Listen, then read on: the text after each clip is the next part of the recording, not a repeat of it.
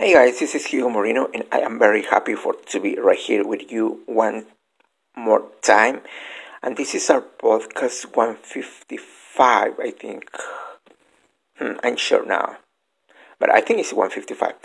And I'd like to talk today about the manna. Uh, you know, God gave the manna to the people of Israel in the wilderness for to feed them and um, actually, the Bible says in Exodus chapter 16 and verses 19 and 20, it says, Then Moses said to them, No one is to keep any of the manna until morning. Whoever, some of them, kept part of it until morning, but it was full of maggots and began to smell. And you know, when the Israelites were in the desert, heading toward the promised land, the Bible says so God gave them a fresh supply of manna every morning, but it only lasted for one day. But some didn't listen and tried to hold on to the old manna, and it spoiled.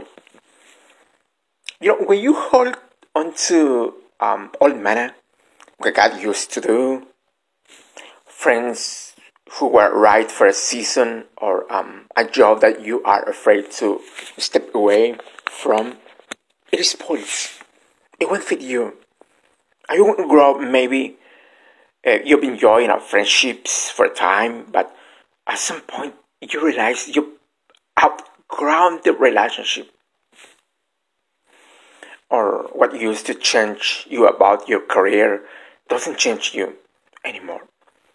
You feel God telling you to stretch, to get out of your comfort zone, but you're afraid you wonder why you are not passionately, why you are not growing.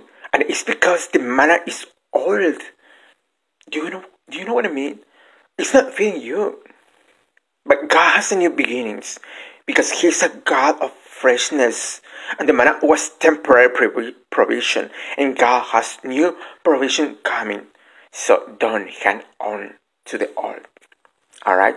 Thank you so much for your time, and I'll see you guys next time.